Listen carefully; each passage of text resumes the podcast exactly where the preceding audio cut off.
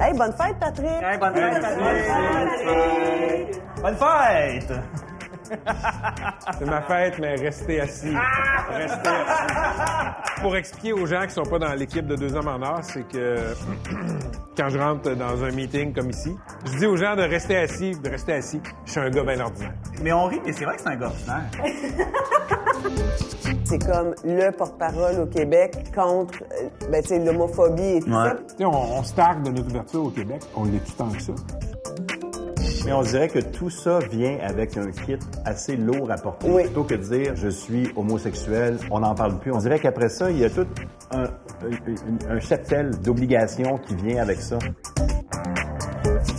Sa mère dit d'elle qu'elle elle, elle souffre d'une vision déformante de la vie, tu sais. Elle, voit de la joie puis du bonheur puis elle s'émerveille de tout, tu sais. Puis sa mère fait comme, c'est une maladie, ça, voyons.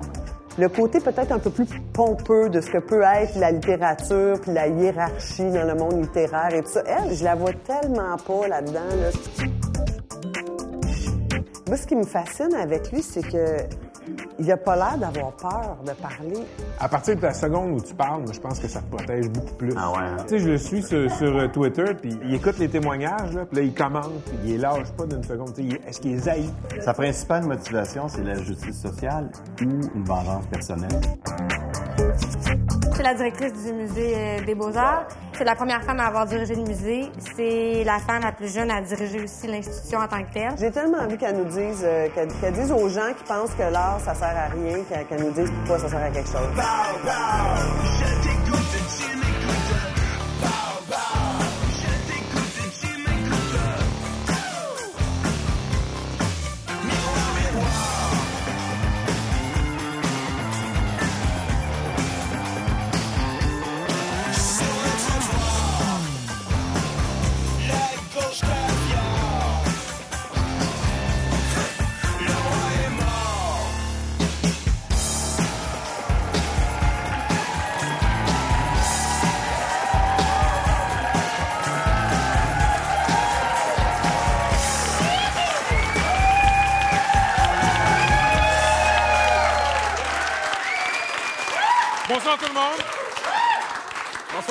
Deux Hommes en Or. Franchement, merci. On va commencer avec euh, les vraies et les grosses nouvelles. Ouais. Hein? La spectaculaire commission parlementaire sur la charte. Hey, c'est-tu bon, hein, qu'un peu? Pour vrai, là, c'était cœurant. Moi, je... Malade. Je, je- je- ça me fait penser, en fait, je te dis, ça me fait penser à la petite séduction, mais à l'envers. Tu sais, comprends-tu? C'est comme... euh, Non, je comprends pas. ben, tu sais, c'est comme... Les petits villages, ils se mobilisent, mais pour aller dire aux gens de Montréal qu'ils les aiment pas. C'est quand même capable... Non, mais je l'animerais ce show-là, moi, je pense. OK, parlant de TV, euh, as-tu écouté Les Jeunes Loups? Hey, non, non. Là, mais en fait, j'ai écouté euh, la parodie, par exemple, qui est à TVA lundi soir. C'est drôle! Écoute-toi chose! C'est pas la. Lundi soir, à TVA? Ouais, ben. Non, c'est pas la parodie, c'est Les Jeunes Loups. Ben voyons donc, c'est impossible. Écoute, je veux dire, les journalistes là-dedans, ils s'accouchent avec tout le monde.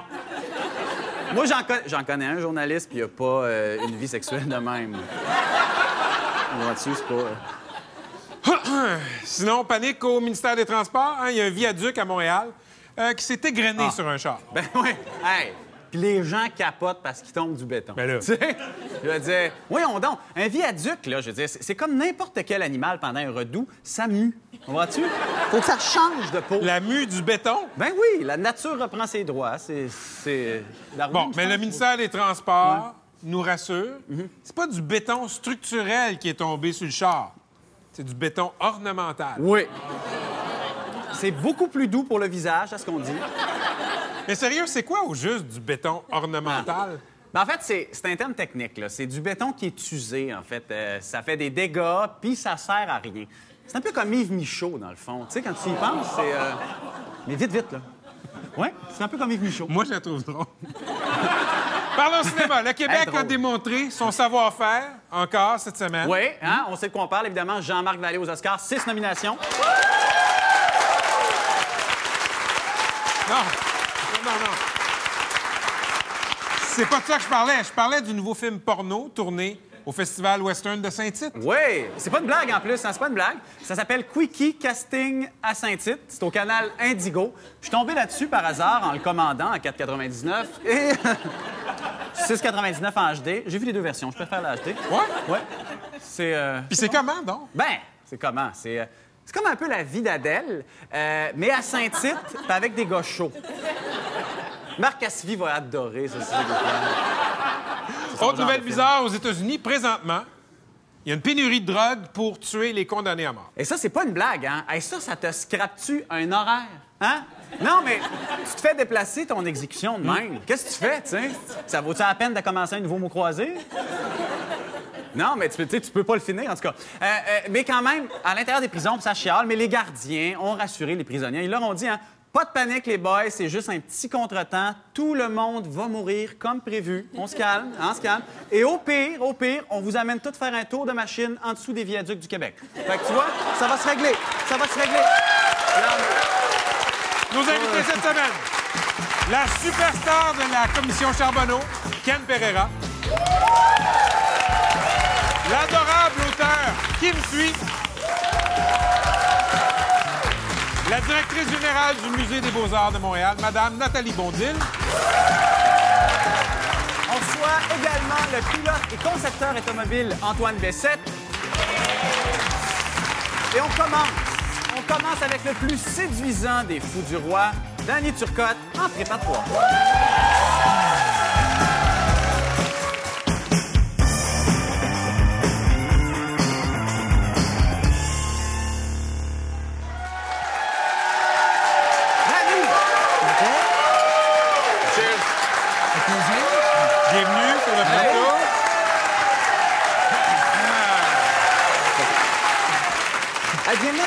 Ben, merci, êtes gentil de me recevoir. Merci de sortir de ta tanière, de Tout le monde en parle un petit peu.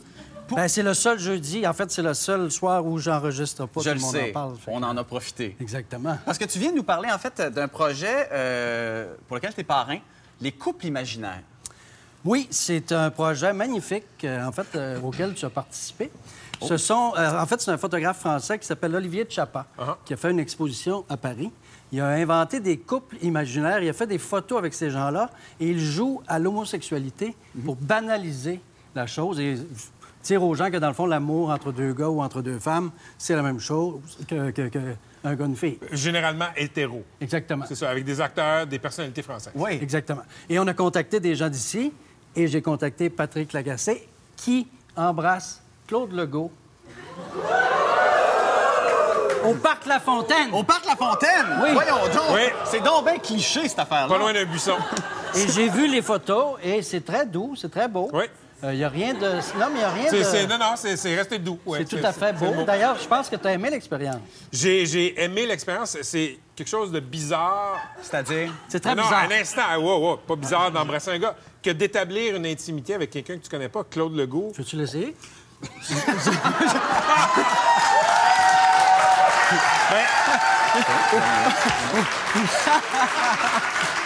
Non, mais c'est ça. Claude Legault, je le connaissais pas. Et le défi, c'est pas de l'embrasser, c'est que ça a l'air minimalement vrai. Naturel. Comme moi, par exemple, je fais un couple avec Guy Lepage. Hey, c'est surprenant. Oui, mais ben, c'est Guy a accepté. Je trouve ça Ouais, généreux de sa part. Et on s'est ramassés tous les deux dans un lit en chest. Wow! Et Guy dort sur mon sein. Ah! Donc, c'est moi qui est le dominant. Ah, OK. Yeah! C'est. c'est- Dans... Dans la communauté, c'est ça, le- la non. grand-mère. Là. Non, je si tu dors sur mon sein, je te donne. Mais il y avait un malaise quand même, parce qu'on est arrivé dans la chambre. Oui. D'abord, c'est la chambre de Monique Giraud, OK. qui, est, qui est une animatrice de radio. C'est la première fois qu'il y avait deux gars dans sa chambre. c'est clair. Alors, là, le, le photographe, il dit OK, euh, déshabillez-vous. Ben oui. Moi, j'enlève mon gilet, je me mets en bedaine. Guy enlève ses pantalons, puis il garde son T-shirt, puis on se couche. fait que ça faisait bizarre. Il là. connaît ses atouts, si tu veux. Exactement. C'est ça. Mais euh, il a- finalement, il l'a enlevé, puis ça fait une belle photo. Puis il y a plein de gens. Il y a Kim Thuy qui a participé Ah oui? avec Véronique Cloutier. OK. Il y a plein de filles qui ont pris des photos. Kim qui est ici ce soir. Puis ça va être au mois de mai, l'exposition. On ne sait pas exactement encore où. C'est pas confirmé. Tu as de la misère à convaincre du monde? J'ai eu de la misère à convaincre des sportifs. Ah oui? C'est un milieu extrêmement fermé encore. Euh, les gars, ils ont peur d'embarquer dans ça. Je ne sais pas pourquoi. Ils ont peur de passer pour des gays. Euh, J'ai contacté des gens. J'ose même pas nommer les gens pour pas euh, Mais supposons. Mais, mais que j'en nommerais. Ouais. Ben, j'ai contacté David Testo qui a fait son coming out. Lui, il a dit oui tout de suite. Mais, mais dans les sportifs facile, qui ont là. refusé, les raisons qu'on te donne, on ne s'est pas fabriqué En fait- d'excuses, on te l'a dit. On ne me répond même pas. Euh, j'ai lancé des perches, puis j'ai même pas reçu de réponse. Ah ouais? Alors, euh, C'est-à-dire, comme on Ça part de loin, ben, je pense qu'il y a un malaise au niveau de l'homosexualité dans le monde du sport. Je pense que c'est pas moi qui l'invente, tout le monde le sait. là. Alors, euh, c'est ça. Il n'y aura pas de sportif, à moins qu'on réussisse avant le mois de mai à convaincre un couple de... Je lance un appel aux sportifs ouverts Il d'esprit. n'est pas trop tard. Puis il n'y a, personne euh, de politique? Euh, on trouvait ça délicat des politiciens. Ken Euh, Pereira, Jocelyn Dupuis, ça ferait un beau... euh, oui. Mais, Les politiciens sont habitués de coucher avec n'importe qui, ça fait que ça n'aurait pas passé. Ça n'aurait même pas été spécial. dis-moi, au Québec, on se tarde d'être ouvert. hein? Ouvert face aux étrangers, ouvert face à l'homosexualité. C'est-tu vrai? On est plus ouvert que bien des endroits, euh, plus que le Nigeria, plus que la Russie, Ouais, ben, euh, plus que la France. Mais il y a encore beaucoup de travail à faire. J'ai été contacté ce matin par un organisme qui s'appelle le Triangle Rose, qui revendique qu'en fait, il y a des gars qui se font battre dans le village gay encore aujourd'hui, à chaque semaine. Puis euh, c'est de l'homophobie pure. C'est toujours des homosexuels qui se font frapper. Puis ça, ça se passe à Montréal en, 2000 en 2014. là. C'est pas... euh, C'est quoi les signes qu'on n'est pas si ouvert qu'on voudrait le croire? C'est long changer des mentalités. C'est incrusté dans le cerveau, c'est comme un fossile dans la roche. Ça va prendre encore euh, deux générations avant que ça devienne banal. Parce qu'en fait, ce qu'on revendique, c'est la banalité. Il y a encore des gens qui, voient ça comme une euh, chose anormale, euh, qui ça les met mal à l'aise. Il y a des gens qui vivent mal avec ça, même des gays et jeunes. On parle souvent du malaise des jeunes gays, mais le malaise des vieux gays, c'est effroyable. Dans les maisons de personnes âgées, il y a de la discrimination envers les personnes âgées homosexuelles. Ils sont seuls dans leur coin cafétéria, puis les gens rient d'eux euh, toute la journée. Puis ça, c'est des personnes âgées, c'est pas des enfants à l'école. Danny, euh, il y a des gens qui ont des carrières publiques, qui sont homosexuels, puis qui décident de pas en parler. pas sérieux. Moi, pourquoi ils font ça, ces gens-là? Ils ont peur euh, d'être euh, identifiés à la cause et d'aller en entrevue et de ne parler que de ça. Comme on l'a fait. On Mais, mal un peu. mais il faut, non, non, mais il faut qu'il y ait des gens qui en parlent parce que sinon, il n'y a jamais personne qui va bouger. Je veux dire, il faut qu'il y ait des gens qui prennent le flambeau et qui aillent. Mais on aurait besoin de renforts, on aurait besoin d'autres gens. Euh, je lance un appel à tous les gays dans le garde-robe. Sortez, bonne Sainte-Anne! Mais est-ce qu'il arrive que tu en croises des gens dont tu sais qui sont homosexuels et qui ont choisi de ne pas sortir du placard? Est-ce que à ces personnes-là, tu leur frottes les oreilles ou ou t'en parles même pas? Ben, c'est bien délicat, il faut respecter ça aussi. Les gens, ils ont le droit d'avoir un cheminement personnel. Ils ont sûrement des raisons pour ne pas vouloir sortir du garde-robe comme ça. Il y a des gens dans leur famille, probablement, qui les empêchent de le faire. Souvent, c'est les parents. Euh, ils disent, je peux pas le dire parce que ma mère a peur que ça, ça me blesse. En tout cas, les mères, c'est très protecteur. Ça veut pas que son enfant souffre. Donc, souvent, ils veulent pas que leur enfant parle. Danny, 10 ans de Tout le monde en parle. Félicitations. Bien, merci. Neuf. Oui. Oui. Une demi-saison de deux hommes en or? Oui. Bravo. Merci. On espère une autre. Euh, Neuf ans de petite séduction. Oui. Euh, Est-ce que c'est en télé, 10 ans, 9 ans, c'est un bail, c'est long, c'est une éternité. Étais-tu meilleur au début ou t'as fini par plafonner un moment donné? Euh, j'ai- j'ai j'ai évolué dans les deux émissions. dans la petite séduction, je, je suis meilleur parce que j'ai appris. Euh, si quelqu'un qui, qui- qui- qui fait un métier puis qui apprend pas, il est mieux de changer. Mais à tout le monde en parle, je ne pense pas avoir plafonné non plus. C'est sûr qu'il y a des limites à ce que je peux faire dans mon rôle aussi. Euh, je, je me retiens un peu plus qu'avant, Oui. honnêtement, parce que euh, j'ai appris justement que c'est un rôle où il y a certaines entrevues où mon rôle est moins important parce qu'on est dans le plus dans le très sérieux. Je suis pas un journaliste, puis je ne connais pas les dossiers politiques parfaitement, assez pour sauter à la gorge d'un politicien comme tu sais si bien le faire. Mais, mais mon rôle est, je suis le, le téléspectateur privilégié qui assiste à l'émission et qui peut réagir on the spot. Mais je fais attention plus qu'avant, je l'avoue, honnêtement. Euh, je- je- parce qu'au début, j'y allais, j'y allais, j'y allais. Puis à un moment donné, tu te fais ramasser, tu te fais ramasser par les critiques. euh, tu reçois des courriels. Tu te dis, oh, faut que je me calme un peu. Puis de toute façon, ça s'est fait graduellement. Guy et moi, on s'est ajustés. Vous allez finir par vous ajuster, vous autres aussi. T'es sûr? On va-tu finir par l'avoir, Danny? Euh, Da- Danny, euh, juste avant de quitter, J'ai une question. En fait, je me demandais, est-ce que tu t'assumes plus dans ton rôle de porte-parole pour la cause homosexuelle ou dans ton rôle de porte-parole pour le craft dinner? Euh, les deux rôles sont différents. Ah oui? Ah oui, sérieux? OK, OK. Ben, le craft dinner, écoute, c'était juste drôle, c'est tout. là. Tu sais qu'il va être de moins en moins jaune, hein? Oui, je le sais. Ils ont changé la, la, la tarfarine par un colorant euh, naturel maintenant. Ah! Parce que quand j'ai fait accepter le contrat avec Ouais. Kraft, j'ai fait un appel conférence avec toute Kraft au complet. Sérieux? Ils m'ont expliqué le processus de fabrication du craft dinner. Et là, t'es impressionné, Puis, hein? absolument. Non, mais. C'est fait à Montréal, ça crée des emplois. Il, s'en mange plus au Québec que partout aux États-Unis. Ça en dit beaucoup. I'll drink to that. Et je- J'inclurais ça dans la charte des valeurs. Cheers! Merci, Dani! Merci, Danny.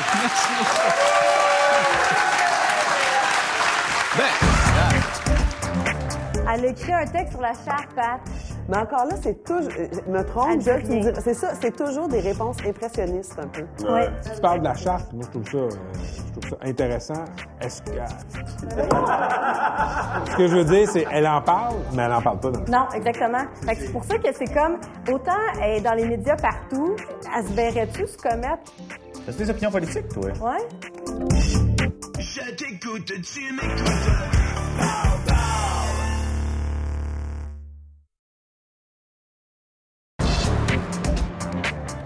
S'est bien passé, euh, je pense. Je me demandais, toi, avec les entrevues que tu fais, t'enregistres pas ça pour la regarder éventuellement. Oui. Tu l'écoutes. J'écoute, tout le monde en parle chaque semaine. J'ai déjà écouté cette entrevue-là, c'est certain, certain, certain. C'est important. Comme euh, n'importe quel métier, il faut, faut- faut se regarder. Il faut que tu sois critique envers toi-même. Quand tu te regardes, est-ce que t'aimes ça? Est-ce que t'aimes ce que tu vois? Pas toujours. Pas toujours. Mais on accepte de se laisser filmer Puis on se voit vieillir, puis tu vois des plis en dessous des yeux, puis la HD, c'est hang de la merde. Moi, je vois des défauts dans la face du monde, tout le monde en parle, quand j'écoute l'émission que j'avais pas vu pas dans la vie. En, en personne. Parce que dans la vie, là, tu t'approches jamais du monde de même. Alors que vous autres, vous- Je t'écoute, tu m'écoutes.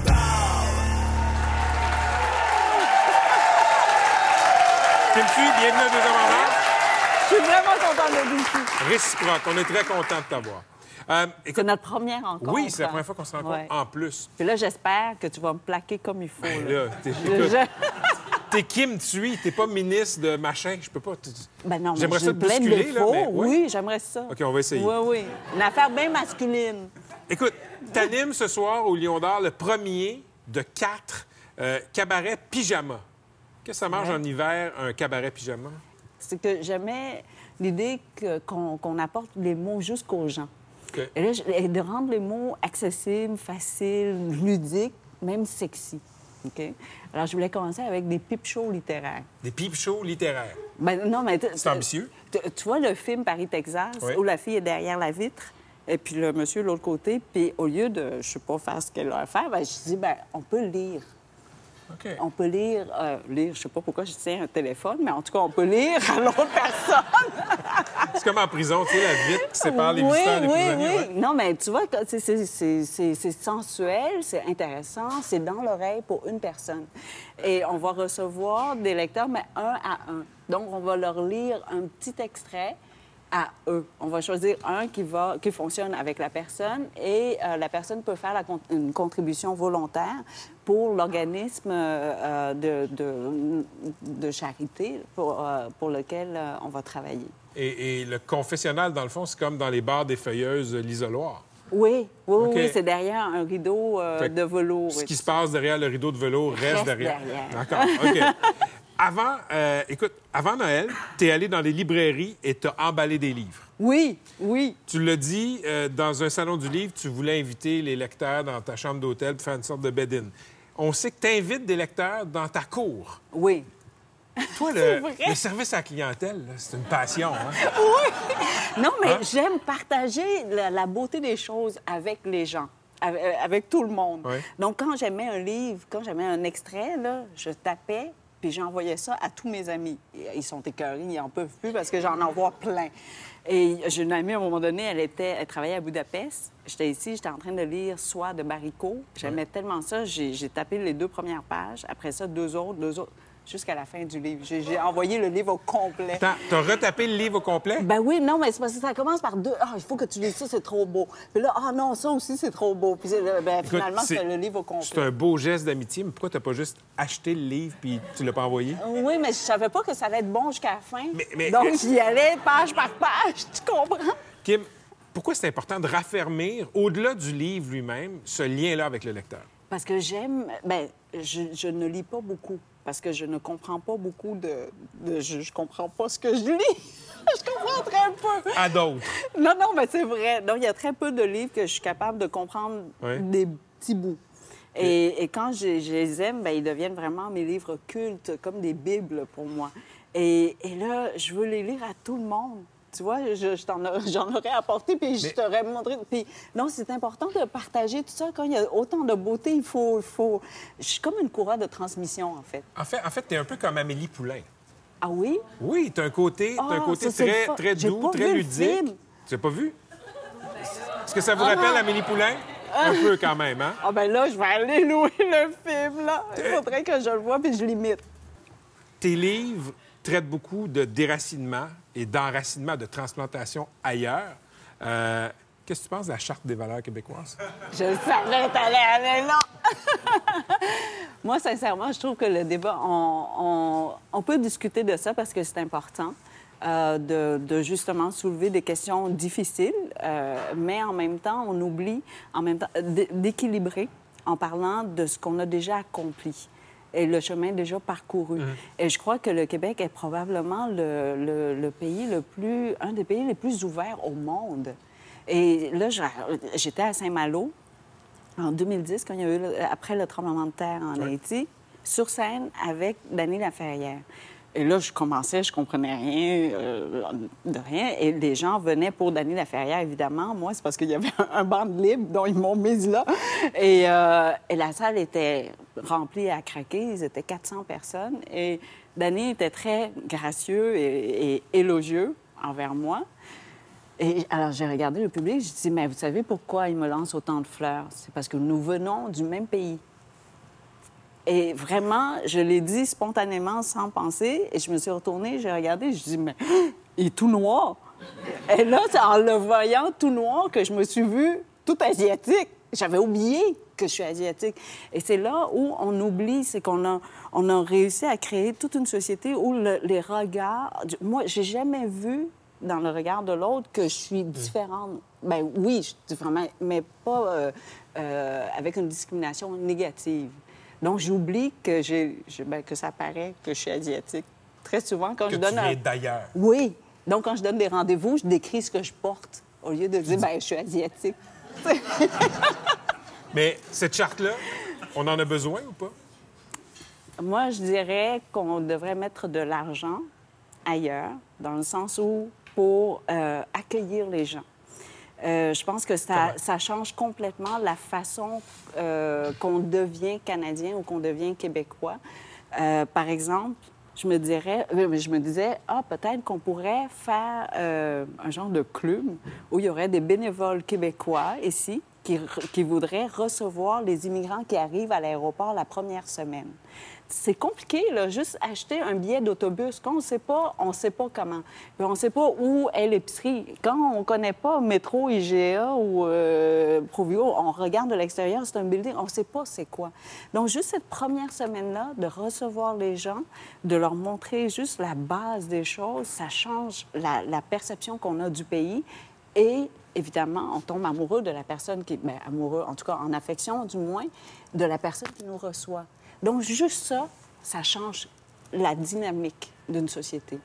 Alors, l'argent qu'on dépense là, on pourrait juste monter une petite boîte, puis on fait deux listes, la liste de ceux qui arrivent et ceux qui euh, reçoivent. T'as vraiment un côté Amélie Non? Non, mais c'est vrai, c'est simple. Kim, t'es venu du bout du monde, dans une langue que tu connais pas, t'as écrit des livres, t'en as vendu des dizaines de milliers. Merveilleux exemple d'intégration. Merci. Ben, merci beaucoup. Oh, tu m'as pas plaqué! Tu ne mérites pas. C'est gros là, dans la vie de quelqu'un de se ramasser dans l'œil du public comme ça. Puis c'est à cause de ça qu'il travaille maintenant en Alberta? Je, je ne connais pas personne qui va dire Ken Pereira, ben tu vas dans mon cercle, là, tu sais, finalement, c'est un tabarnak. C'est dire comment, comment on récompense bien l'honnêteté, Ça hein? n'a pas de sens. Il n'y a pas une compagnie au Québec qui fait comme Hey, toi, man, je te veux dans ma team. Je t'écoute, tu m'écoutes.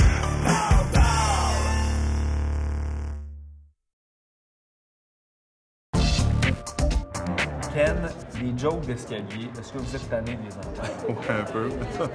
Ça va avec la job.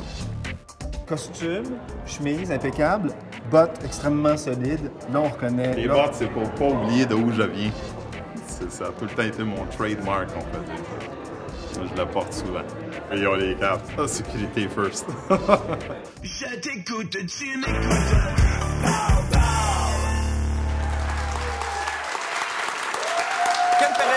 Bienvenue à Deux Hommes. Merci d'être ici.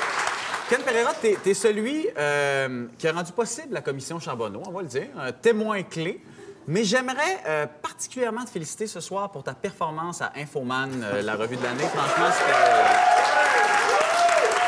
courageux de l'année. C'est pas rien, ça. Ken, t'es euh, à Montréal en ce moment en deux périodes de travail en Alberta. c'est ça. Pourquoi, pourquoi aller travailler aussi loin que ça? Parce que j'ai aucun accès au Québec. Rien. Fini. Y- Un Québécois qui n'a pas le droit de travailler au Québec. Fait que là, t'as peu là. C'est un peu débile, là. T'es le gars de la construction le plus respecté du Québec, mais tu peux pas travailler en construction au Québec. Non. T'es contracteur, Ouais. vas-tu m'engager? Ben moi, je Quand la oui. FTQ va décider de mettre peut-être euh, les autres autour de toi dans- en péril, ils vont ralentir l'ouvrage. C'est ça qui va arriver. Des- les contracteurs, eux autres, c'est le côté mo- monétaire. Ouais. Ils vont pas m'engager parce qu'ils ont peur des représailles qui vont se faire sur ces chantiers. T'as eu aucune offre d'aucune non, compagnie? beaucoup de contracteurs m'ont parlé, mais ils m'ont dit exactement qu'est-ce que je vous dis. Ils dit Ken, je, peux pas t'engager, tu le sais. Parce que la FTQ fait La FTQ ou l'international ou CPQMC, c'est une guerre, c'est une guerre de pouvoir. Tout retourne vers une affaire, c'est la cotisation syndicale. C'est-à-dire, quand tu travailles au Québec, euh, moi, j'étais directeur, puis je m'ai battu contre la plus grosse centrale dans, ma division. Ouais. C'était mécanicien industriel, puis c'était international, c'était une division américaine. Et euh, ils ont barré mes 250 hommes. Et c'est pour ça que j'ai signé une convention collective en Alberta. Et j'ai mis au-dessus de 1000 hommes là-bas. 1000 Québécois qui sont à peu près dans le même euh, Même situation. dilemme que moi. Mais en même temps, l'Alberta, c'est payant. C'est payant, sauf que c'est pas le Québec. Là.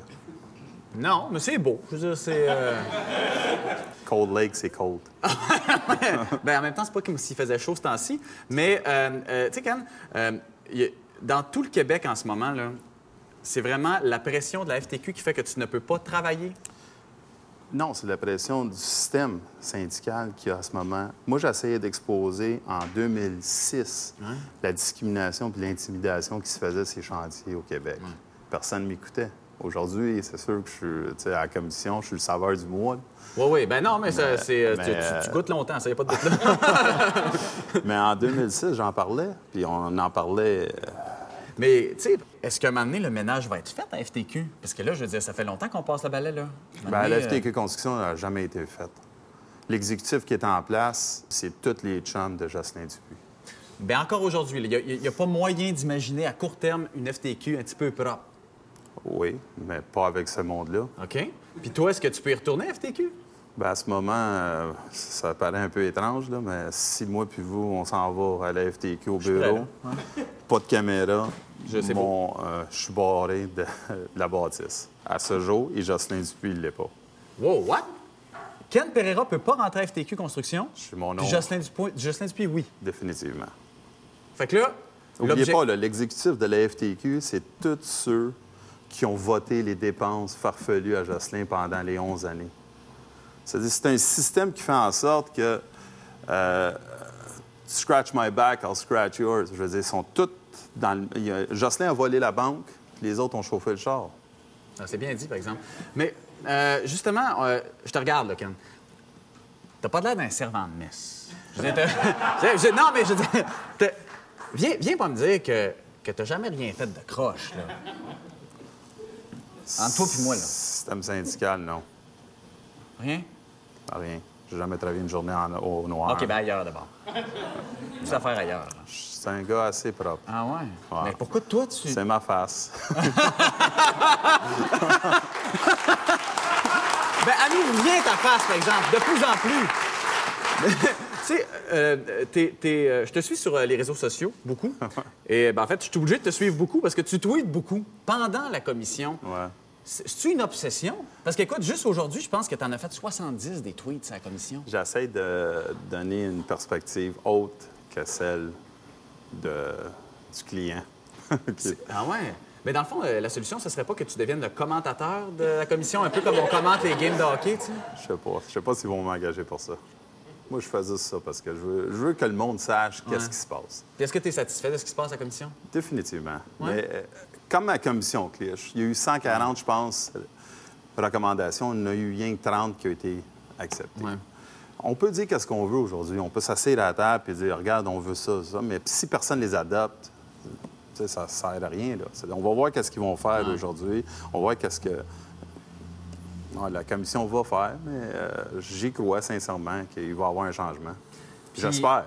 Ben, on, on l'espère tous. Puis ici, aujourd'hui, on se pose la question, c'est quoi le fantasme de Ken Pereira pour la conclusion de cette histoire-là? J'écoutais Danny, Danny Turcotte. Moi, c'est de coucher avec Jocelyn Dupuis.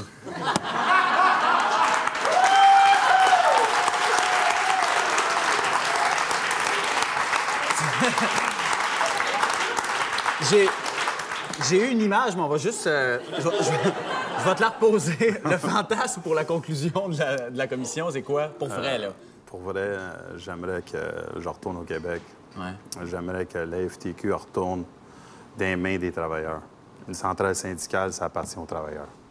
Puis est-ce que à court terme, ça se peut, ça? Non, pas à court terme. Ça va ça- se faire, ça va se faire. Puis qu'est-ce que ça prend vraiment pour ça? Ça prend une volonté du gouvernement de mettre la FTQ en tutelle. Ça prend une, volonté d'autres à la FTQ qui se tiennent debout puis qui se lèvent. Je veux dire, c'est impossible. C'est comme j'ai déjà dit, c'est je cours le, le 400 mètres relais puis j'arrête jamais de courir avec le maudit bâton. J'ai hâte de le donner à quelqu'un, Ouais. que lui, il le prend puis il continue. Puis c'est qui le prochain? Jean Lavallée, aujourd'hui, va passer, Ouais. puis il va passer la semaine prochaine. Jean Lavallée, euh, il a beaucoup, beaucoup de qualités, mais il s'est attaché avec Jocelyn Dupuis. C'est un gros défaut, ça. Énorme. Ouais. Euh, dernière question, juste avant de se quitter. On est en pleine période des REER. Puis je me demandais, ça, ça vaut-tu la peine d'investir dans les fonds de la FTQ ce temps-ci? Je vais vous dire quelque chose. Ouais. Euh, le Fonds de solidarité, c'est une bonne organisation. C'est très bon. Puis euh, Ken Pereira, investis-tu dans les fonds de la FTQ? Non. J'ai investi. Ah! Mais là, on n'encourage plus le... J'étais un peu, j'étais un peu euh, Refroidi. frustré. OK. Hey, Ken Pereira, merci beaucoup d'être venu nous voir. Déjà. Depuis qu'elle est à la tête du Musée des Beaux-Arts, il y a vraiment un virage plus populaire qui s'est pris avec des expositions, notamment avec Jean-Paul Gaultier. C'est intéressant parce que elle, elle a étudié le système français, elle a étudié dans le système français où l'art, tous les musées en fait sont propriété de l'État, là, tu sais. Puis elle arrive ici dans un système qui est complètement différent, où est-ce que tu as besoin constamment de redemander du financement pour l'art. Encore une fois, c'est deux mondes complètement différents. Qu'est-ce qu'on a à apprendre des Français là-dessus? Puis Qu'est-ce qu'on a comme exemple à ne pas suivre en France aussi, parce qu'ils sont pas parfaits non plus, j'imagine. Je t'écoute, tu m'écoutes.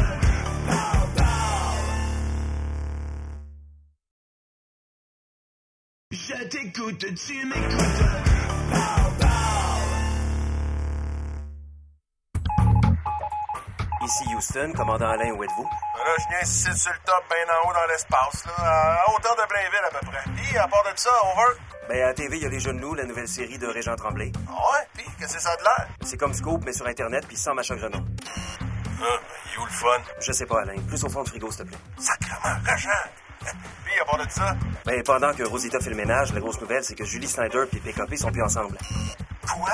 OK, c'est pour ça que la Terre a arrêté de tourner? Euh, pour vrai?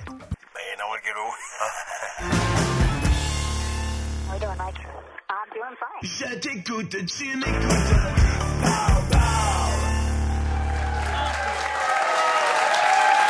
Nathalie Bondil, bienvenue. Bienvenue à Deux Hommes en Or. Je suis très, très content de vous recevoir. Vous êtes directrice du Musée des Beaux-Arts, vice-présidente du Conseil des arts du Pas Canada en mars. C'est euh, prestigieux, des titres comme ça. On dirait que vous êtes comme un peu inaccessible. J'espère être quelqu'un d'assez accessible. D'ailleurs, euh, non, vraiment, je me vois pas du tout comme ça. Ça serait terrifiant. Ben justement, justement, on va faire un deal. Ensemble, OK? Un bon deal. Ah, je l'ai eu. un, un bon deal. Euh, vous allez me convaincre d'aller au Musée des Beaux-Arts d'ici le week-end. OK? Et j'espère être capable de, de vous appeler Nat d'ici la fin de l'entrevue. Ah oui? C'est bon, ça? Ben, il n'y a pas de problème. OK, parfait. On Nat. commence comme ça. Euh, il y a du hockey samedi, il y a un gros match Ouais. de boxe aussi, euh, c'est dimanche football. J'écoute mes films sur Internet et j'ai mes reprises d'Alors on jase. Et là, euh, pourquoi Alors là- les gens décideraient d'aller au musée à la Bah, place de justement tout parce faire que j'ai l'impression qu'ils sont un petit peu surmenés quand ils font toutes sortes de choses. Et ça serait plutôt bien, dans votre cas, de prendre un peu de recul, de se calmer, d'aller au musée, de s'asseoir dans un fauteuil, de se mettre devant une œuvre et puis juste de la, de la regarder, de se plonger dedans. Mais, mais comment on fait ça? Comment on fait ça, apprécier une œuvre? Est-ce que c'est compliqué de faire ça? Mais pas du tout. En fait, les, les enfants sont les plus naturels devant les œuvres d'art. C'est après, c'est parce qu'on se met toutes sortes de choses dans la tête. On a l'impression qu'il faut être connaissant, érudit, expert pour pouvoir s'intéresser à une œuvre d'art, mais pas du tout. Dire, les, œuvres- les artistes, quand euh, ils créent des œuvres d'art, ils les créent donc euh, pour émouvoir le public. Ils, euh, quand, quand un film est fait, c'est pas euh, donc euh, c'est pour plaire à toutes sortes de publics aussi. Il y a pas de. Alors c'est après, c'est à chacun de dire j'aime, j'aime pas. euh, Cette œuvre me plaît, elle me plaît pas. Chacun ses goûts et ses dégoûts. Hein. C'est pas du tout le temple du bon goût, le musée des beaux arts. Pas du tout. Il y a des affaires hein. Bah, absolument. Moi, il y a des choses que j'aime pas du tout. C'est et vrai tant mieux, mais heureusement d'ailleurs, parce que sinon, ça serait, euh, ça serait la dictature de l'esthétique. Quand, quand- quand je vais à New York, je vais au musée à New York. Oui. Quand je vais à Paris, je vais au musée à Paris. Et quand vous êtes à Montréal, vous êtes au musée de Montréal. Non, c'est ça, justement. Ah ben c'est ça le problème. J'y vais va pas au remédier. musée à Montréal. Pourquoi on, on développe pas ce- ce- ce- cette envie-là d'aller dans les musées dans, lesquels, dans les villes dans lesquelles on vit? Bah, parce que c'est à nous de, de- de vous faire venir. Ça, je crois que c'est vraiment à nous de vous faire venir et de dire, ben voilà, venez, les musées, d'abord, c'est votre patrimoine, c'est notre patrimoine. Donc, ce sont des lieux où on se sent bien. L'art fait du bien. En fait, tout le monde va comprendre que le sport fait du bien. Ok, on se comprend, on fait du sport, on fait du yoga, donc sans- mais l'art fait exactement donc les mêmes effets, produit le même bien-être euh, pour euh, être tout simplement bien. Vous, êtes à ce point-là hot, Nathalie. Il y a- a pas si longtemps, le musée du Louvre devait se trouver un nouveau directeur et votre nom a circulé. Effectivement, oui. Mais vous aviez répondu à ce moment-là, si je- j'aurais préféré Montréal. Euh, Avez-vous. euh, Êtes-vous folle, bon Dieu? Je veux dire. Je- mais. je- Attendons un peu, là. J'adore Montréal. Mais c'est Paris. Oui, mais enfin bon. Pourquoi? Pourquoi? Ben Parce qu'il n'y a pas que Paris sur la planète, bien heureusement. Ben non, je Justement, j'en sors, donc je peux vous en dire. C'est comme. Ah oui, à ce point-là, hein? Non, non, non. Vaut mieux travailler à Montréal? euh, moi, je, suis très passionnée hein, par Mhm. Montréal, donc euh, c'est pas, pas un secret. Je, je crois qu'il y, a- il y a des choses que, que vous ne voyez pas. C'est parce que je, je viens de l'extérieur Ah, que je découvre des valeurs extraordinaires ici. Euh, Cette diversité, cette créativité, euh, c'est une ville, c'est une ville monde. C'est une ville euh, qui a euh, un dynamisme, une énergie euh, comme rarement je l'ai vécu. Et surtout, donc, ce que j'aime dans cette ville-là, c'est que donc il y y a un- il y a un rapport très collectif. C'est une cité-monde, c'est-à-dire qu'on est à la fois ouvert sur le monde et en même temps, donc on c'est un microcosme, c'est une île, mais qui tend des ponts vers le monde Mon entier. Dieu, puis ça fait du bien d'entendre des, des ponts en même temps, c'est peut-être moins ça, mais. Justement. Là, euh, donc je vais y aller au musée en fin de semaine. Euh, je vais peut-être me trouver quelqu'un avec qui aller, mais je vais voir quoi, moi, au musée en fin de semaine? Qu'est-ce, que, qu'est-ce qui est à ne pas manquer? Au. MBAM? Est-ce qu'on dit MBAM? Non, non, non, non, il n'y a pas. C'est le musée des Beaux-Arts. On, on a essayé d'inventer toutes sortes de trucs, mais ça ne marchait pas, c'était toujours ridicule. Alors finalement, c'est le musée des Beaux-Arts. Mais euh, qu'est-ce que vous pouvez voir? Ben, De toute façon, il y a la collection qui est sublime. Il y a la collection Trois œuvres à ne pas manquer. Ah, trois œuvres à pas manquer. Ça, c'est dur. Ça, c'est dur, c'est dur, c'est dur. Autodix, Oui.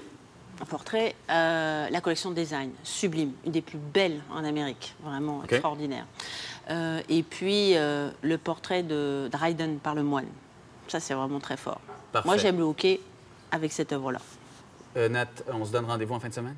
Oui. Merci beaucoup. Santé, hein? Il a construit un char. C'est ça qu'il a fait dans Avec son père. Avec son père. Et qu'est-ce qu'il fait, Antoine Béchette, sinon? Mais c'est un ancien pilote de course à la base. Il a fait ça? Oui, il a fait ça. C'est quand même débile mental de faire un char. T'en as un.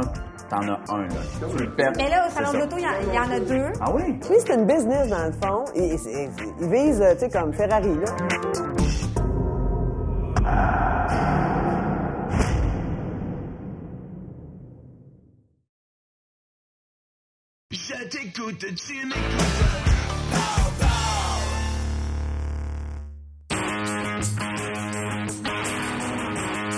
Après avoir mis un terme à sa carrière de coureur automobile, Antoine Bessette s'est retranché à Laval afin de poursuivre un autre rêve, concevoir et construire une toute nouvelle voiture de course.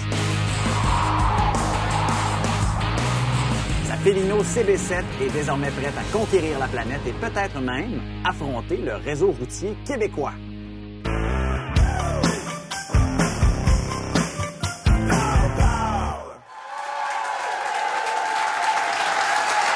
Antoine Bessette, merci d'être là. merci. Merci, les gars. Antoine, la première question qui me vient à l'esprit en regardant ton histoire, c'est pourquoi on se lève un matin puis on décide de se bâtir un char au Québec? C'est vrai que c'est une drôle de bulle. Hein? Ben, c'est spécial. ouais, écoute, euh, moi, je viens, je viens du milieu de, des courses automobiles, comme Ouais. le fait. J'ai resté 10 ans là-dedans, de côté professionnel, un peu partout euh, dans le monde, Europe, euh, Mexique, aux États-Unis surtout. Et quand j'ai arrêté de courir, ça m'a toujours un peu titillé d'être capable de bâtir ma propre voiture, être capable d'amener les, euh, les, euh, une voiture euh, de haute performance, puis être capable de bâtir quelque chose qui va être à bas prix aussi. Alors, j'ai tout, tout utilisé que j'ai appris en course automobile, tout que j'ai fait avec mes ingénieurs. Fait qu'on a, j'étais un, un gars autodidacte comme de fait, mais avec, j'ai travaillé 10 ans avec toutes sortes d'ingénieurs, ce qui a fait que euh, ce que j'ai fait que je sens beaucoup les véhicules. On est capable de développer beaucoup. J'ai travaillé beaucoup pour développer des suspensions, des trucs comme ça, sur toutes sortes de formules. Ce qui a fait que j'ai décidé de faire moi-même ma propre, euh, mon propre véhicule. Puis on a commencé à- par un châssis, euh, un châssis tubulaire. Mais non, pour être franc, j'ai commencé par un banc. C'est assez spécial. C'est bien la, important, la ça. première, Regarde, la y a première, pas de- non, mais c'est pas la première, pho- la première photo que j'ai du, euh, du projet, je suis assis dans un de mes bancs de formule avec mon volant dans les mains, puis on a commencé à dessiner l'auto autour, Autour de moi, autour de la position idéale que je voulais avoir. Puis après ça, c'est quoi? Deuxième pièce, c'est le cruise control? Ouais, c'est ça. Les flashers avant. Les, Les les, flashers, les, les flashers, les hautes, les basses. Les lave-glaces. Mais sérieusement, quand les gens euh, te voyaient commencer à rêver à construire une auto au Québec, J'ai perdu. est-ce ouais. pensaient que tu étais fou? Non, ils me laissaient aller là-dedans. Écoute, euh, ils m'ont vu courir, ils ont vu qu'est-ce qu'on était capable d'accomplir avec euh, les moyens qu'on avait. Puis euh, je me suis fait beaucoup supporter euh, tout le long de ce projet-là. Euh, beaucoup d'amis ingénieurs, euh, quand que, justement j'étais en Europe, en Europe, ils descendent même ici pour venir attester qu'est-ce que je fais pour être sûr que Ouais. je me perde pas. Non, au contraire, le monde y ont cru. Puis ils m'ont donné un bon coup de main. Ben c'est ça qui fait qu'on est capable de- qu'on a réussi à bâtir ça là, en si T'as peu- des bons en amis. temps. Ouais, ils sont fins, hein? Ben, tu dis si Ils m'ont pas envoyé leur bill encore. Ah non, pas encore, Ah, c'est ça. ah. Ça s'en vient. Quand pas quand tu vas commencer à produire ce auto-là en Ouais, série, c'est ça. là, ça- les, les téléphones devraient sonner. Euh, ça fait, tu disais, ça fait pas si longtemps, ça fait quatre ans en fait. Et après quatre ans, ta voiture est aujourd'hui la tête d'affiche du Salon de l'Auto de Montréal. Oui, tout à fait. Mais la vraie question, c'est est-ce qu'elle est prête à rouler? Ben oui, t'es prête à rouler. J'ai deux générations d'auto déjà. Ah, déjà? Fait que j'ai bâti euh, la première en 2000. J'ai fini de bâtir la première en 2012. On l'a testé 2012-2013. On a juste fait des tests intensifs sur la première génération. Euh, J'étais supposé faire ça en trois générations. Là, ça a tellement bien été, il faut que je touche du bois. Ouais, Ça a c'est de la mélamine, Ouais, ben, il y en a un peu, il y a de l'essence de bois. Ouais, Euh, alors, ça a tellement été bien, la, la première génération a tellement bien été. On a quand même embarqué dans la deuxième génération, qui fait que c'est le gros moteur puis la, la grosse puissance. Parce qu'au début, on veut pas trop de puissance pour être capable de raffiner le véhicule au maximum, pour être sûr de bien comprendre la trajectoire de suspension. Fait que la puissance, c'est pas trop trop ça qu'on veut. Fait que là, on est tout de suite rendu, on a skippé quasiment une étape, puis on est rendu tout de suite à aller mettre euh, le gros moteur, Ah puis ouais. euh, aller mettre beaucoup, beaucoup de puissance. Il y a une ceinture de sécurité là-dedans, toujours? Ah, yes, ouais, il y en a pas mal même. Antoine, parlons de côté. Combien d'argent t'as mis là-dedans pour développer Ah, une ça, voiture? c'est pour moi, ça, c'est moi. Écoute, c'est- on a fait des miracles, encore une fois, comme je disais, avec l'argent. Euh, on est en dessous, du, euh, en dessous euh, des, des chiffres normaux de développer une auto. C'est quoi les chiffres normaux de développement, Ah, écoute, ça, développement ça- peut, ça, peut être extrémiste là, comme, comme prix. Écoute, je sais que développer une voiture pour une compagnie établie, ça peut aller jusqu'à plusieurs millions de dollars. Ouais. Puis j'ai pas de show, Regarde, j'ai pas de show premier encore. Check, moi, je connais rien là-dedans. On est-tu plus près de 100 000 ou de 1 million? on est plus près d'un million. OK. Puis combien, à terme, quand, quand cette voiture-là, si le rêve se concrétise, Mhm. euh, est, est vendue, ça va se vendre combien? Je vais être capable de vendre ça en bas de 100 000. Les prix vont sortir en... cet été, euh, parce qu'on raffine encore le produit, puis je veux être sûr de ne pas dire n'importe quoi. La question que tout le monde se pose, Antoine, ton véhicule, Euh, Est-ce qu'il est à l'épreuve des, des, euh, morceaux de béton qui tombent de nos viaducs québécois? Ben, c'est une bonne question. Ouais, c'est une bonne question. Faut que s'il tombe sur, le- sur, sur la cage, ça va bien aller. OK. Ou Ah, on porte un pas. casque. Ben, il y a le casque Comme en plus. Ouais, ça vient avec le casque en plus. ouais. Parfait. Antoine, merci beaucoup. Merci, j'apprécie, les gars. Merci, bravo. C'est tout pour Deux Hommes en or. Pour assister à l'émission, on contacte le publiccible.com. À la semaine prochaine.